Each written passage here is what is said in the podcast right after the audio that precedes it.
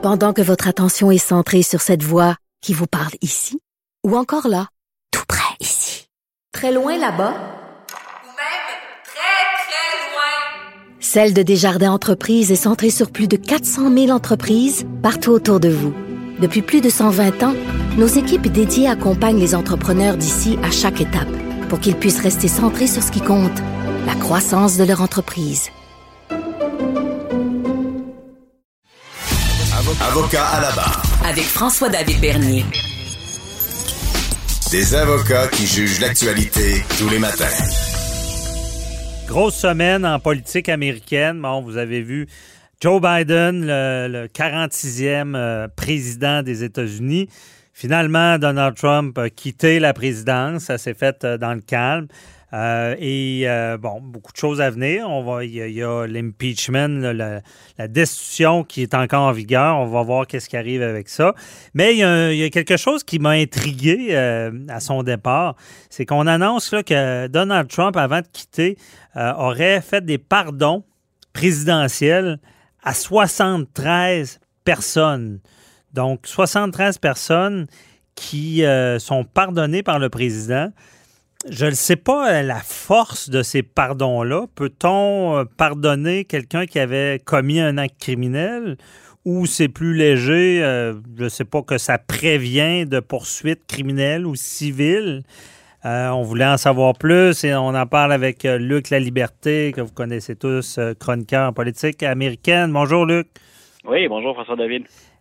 ces pardons-là, là, parce que là, Donald Trump part en signant, j'imagine, tu vas me le dire, plus de pardon que d'autres présidents ont fait là, en partant.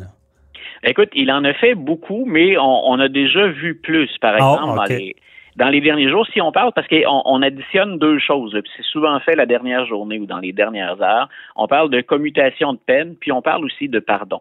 Les deux additionnés, Donald Trump en a fait quelque chose comme 140 ou 147 dans les, dernières 24 heures avant de partir. Mhm. Euh, Obama était, lui, au-delà de, de 500. Il avait un projet beaucoup plus vaste qui était, entre autres, de commuer la, peine de, détenus euh, qui avaient été condamnés pour des, euh, des offenses liées à la drogue, mais pas nécessairement à des drogues dures, et qui avaient obtenu des peine très, très sévère qui remontait à une autre vision de, du, système de justice. Donc, Obama avait dit, écoutez, moi, je pense que c'est presque une expérience de réinsertion sociale et euh, il avait vérifié les antécédents de ces gens-là auparavant.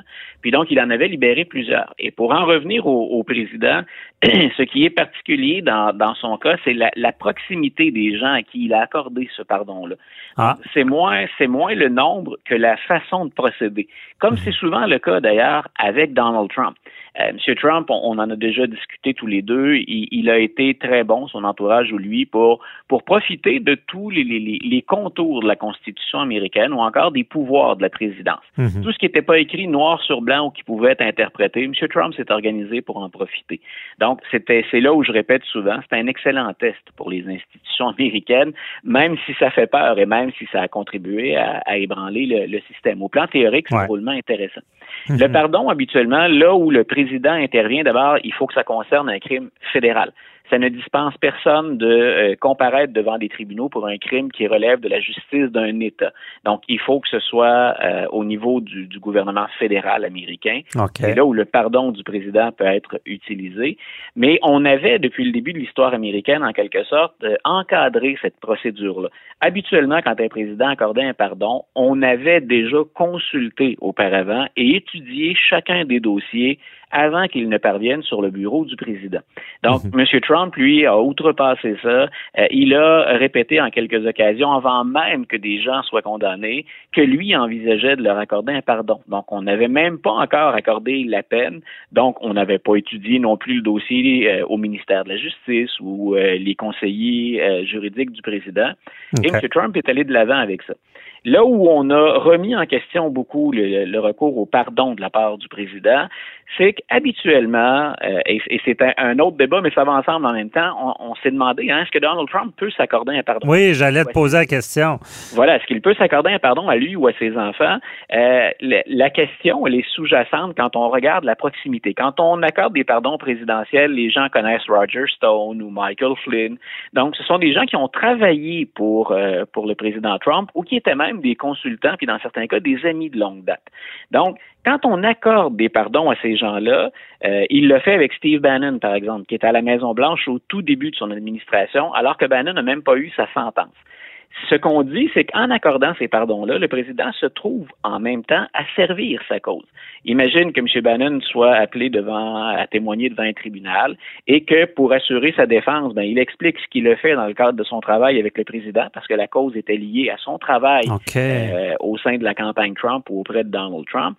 Donc, M. Trump se trouve en même temps à se protéger. Et là, on a dit on est vraiment à la limite au plan éthique, moral, mais en même temps au plan constitutionnel, on est à la limite. Et, et c'est là où il restait juste un petit pas à franchir pour dire c'était presque comme s'accorder un pardon. Mhm. Et le, débat est très intense au sein de la, communauté, au sein des constitutionnalistes américains.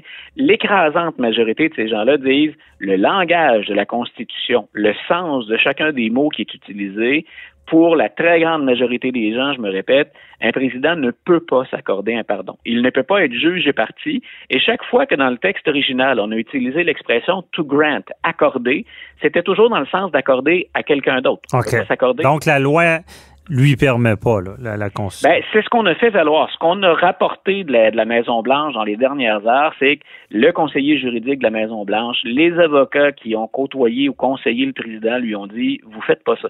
Il y a une autre tombée aussi que ça pouvait impliquer pour le président, c'est que dans d'autres procès, à partir du moment où on a eu une grâce présidentielle, on ne peut plus invoquer, et, et, je suis certain que tu te souviens de ça, puis nos auditeurs se rappellent peut-être de nombreux films ou de causes célèbres, on ne peut plus invoquer le cinquième amendement qui dit qu'on peut refuser de témoigner si notre témoignage est incriminant, si ça nuit à notre cause. Euh, le président ne pouvait plus, ou sa famille, s'il accordait des pardons, invoquer le cinquième amendement dans une autre cause reliée au même sujet ou aux mêmes questions. Donc, on, a fait peser hein, le pour et le contre. OK, mais s'il donne un pardon dans une cause, si il peut, je, comprends mal, il peut plus invoquer le cinquième amendement? Non, dans, des causes qui sont reliées au même sujet, parce qu'ayant bénéficié de la, de la grâce, euh, ben, il, ne peut plus être incriminé. Il a déjà obtenu un pardon. Donc, c'est là où il, serait obligé de témoigner. Ou ah, encore, ben, ou encore de, se faire imposer un, euh, je, cherche le thème outrage à magistrat. Mhm. Donc c'est ce qui risque de c'est ce qui aurait c'est ce qui risquait de, se passer avec Donald Trump. Ce qui veut dire seulement pour être sûr je comprends bien, c'est qu'indirect parce qu'on sent qu'il s'est protégé en donnant des pardons à des gens qui pourraient témoigner puis parler de lui un peu. Mais on s'est protégé en disant, ben, OK, si ce pardon-là est donné, la personne ne peut plus invoquer le cinquième amendement, donc on peut l'amener à témoigner dans une autre cause. Ben voilà. Qui compte Donald Trump. C'est là où ça devient encore intéressant. c'est là où M. Trump euh, M. Trump a dit, hein, je ne sais pas si tu as entendu le, discours avant qu'il ne monte dans l'avion présidentiel pour la dernière fois, là, en route pour Mar-a-Lago. Mhm. Mais dans son discours d'adieu, il a dit aux partisans qui étaient devant lui, euh, nous serons de retour, là, je traduis plus ou moins correctement en français, mais il a dit, nous serons de retour sous une forme ou sous une autre, ou d'une manière ou d'une autre. moi, j'ai tout de suite pensé avec un rictus, le sourire en coin, il va être de retour parce qu'on va en parler dans les tribunaux. Euh, donc, on, risque de voir ces décisions-là ou des retombées des amis de M. Trump ou des collaborateurs euh, être appelés à témoigner. Il y a de nombreuses causes, on le sait. Euh, puis Donald Trump, on, en a entendu parler aussi, s'est fait couper les vivres par la seule banque avec laquelle euh, ces compagnies pouvaient encore faire affaire, ceux qui acceptaient de, lui accorder des fonds. Donc, il aura besoin assurément de, de, généreuses compensations financières pour assurer sa dépense. Donc, c'est dépenses, sa défense. Donc, mhm. c'est ce dossier-là là, autour des pardons présidentiels, mais des, des causes euh, qui pesaient déjà sur Donald Trump, desquels il a été exempté en raison de l'immunité qu'on lui accorde ou qu'on lui confère parce qu'il est président. M. Trump, on va en entendre parler encore cette année. Mais ici, on parle de cause criminelle ou civile ou euh? C'est euh, on a les deux, on, va jouer dans les dans les deux territoires au plan au plan légal. Il y a au moins cinq ou six causes majeures. C'est comme, par exemple, l'affaire avec les Russes ou qui peut revenir Non, c'est euh, par exemple une pour laquelle son, son ancien avocat personnel a déjà plaidé coupable. Okay, ouais. Trouvé derrière les barreaux, c'est pour avoir enfreint la loi électorale. Euh, les, tes, auditeurs, nos auditeurs se souviennent peut-être, par exemple, de Stormy Daniels, puis qu'on avait acheté son silence pendant la campagne électorale, et on l'avait fait avec l'argent de la campagne électorale, qui est mhm. tout à fait interdit par la loi. Que M. Trump se soit entendu au plan personnel avec Stormy Daniels, c'est une autre histoire. Là où il se retrouve devant les tribunaux, c'est qu'on peut pas utiliser l'argent d'une campagne je comprends. À, ces, à ces fins-là. C'est toutes des, des, choses qui sont sorties durant sa campagne, publiquement, qui vont revenir euh, par en arrière, si on peut dire, le, hanter pour des procédures qui peuvent être déposées contre lui. Ah, écoute, euh, ça va être ça va être particulièrement intéressant. Puis moi, j'ai hâte de voir jusqu'à quel point on est prêt à être conciliant avec lui. C'est-à-dire à quel point la preuve, par exemple, de, de, de, la poursuite ou du procureur est forte. Donc, on va voir. Il reste sûrement des, des, des parts d'ombre, mais il y a plein de choses dont on n'a pas reparlé pendant les, les, quatre années, mais qu'on sait depuis le début. Par exemple, qu'on avait effectué des, des, perquisitions au bureau de son avocat, qu'on avait saisi des disques durs, des copies de documents. Mhm. Donc, euh, on se demandait ce qui allait ressortir de ça, là, mais euh, ben voilà, finalement, tu vois, on n'en a pas eu de, on n'en a pas eu d'écho parce que, bien entendu, il est président, mais il y a sous le couvert d'anonymat, euh, entre autres, il y a déjà une cause là, impliquant Michael Cohen, son ancien avocat dans lequel on parle de l'individu A. On ne l'a jamais nommé, mais tout le monde sait que l'individu A, selon la description des documents de cours, ça ne pouvait être que Donald Trump. Donc, ben euh, c'est c'est là où je disais, on, va être dans un dossier euh, assez intéressant avec beaucoup, beaucoup de retombées. Et ça va au-delà de la partisanerie politique. Il y a des questions légales et il y a des, questions aussi, euh, finalement, qui vont être attachées à la politique qui sont théoriquement très importantes. Ben oui, puis ça va être intéressant à suivre, mais c'est quand même euh, Donald le canard. Ça, souvent, les choses, ils, glissent comme sur un dos d'un canard. Et on, il nous reste pas beaucoup de temps, mais je voudrais savoir si mon affirmation est quand même un peu, un peu de sens. Moi, ce que je vois, c'est qu'il y a un impeachment. on n'aura pas le temps d'en parler, on en reparlera. Euh, et j'ai l'impression que si ça passe pas, qu'on va revoir Donald Trump à la présidence parce que si Biden ne livre pas la marchandise économiquement parlant, parce qu'il est très pro-pandémie, puis on sait, plus tu es pro-pandémie, malheureusement, l'économie en mange plus un coup. J'ai l'impression que si Donald Trump réussit à revenir et que Biden n'a pas fait la job, comme on dit, pour ce qui est de l'économie, il y a beaucoup de gens qui vont choisir, ils vont vouloir un Donald Trump tout croche, qui fait plein de gaffes, plein de niaiseries, mais qui met en priorité l'économie et que ses, ses chances seraient très fortes de revenir s'il n'est pas destitué. Là.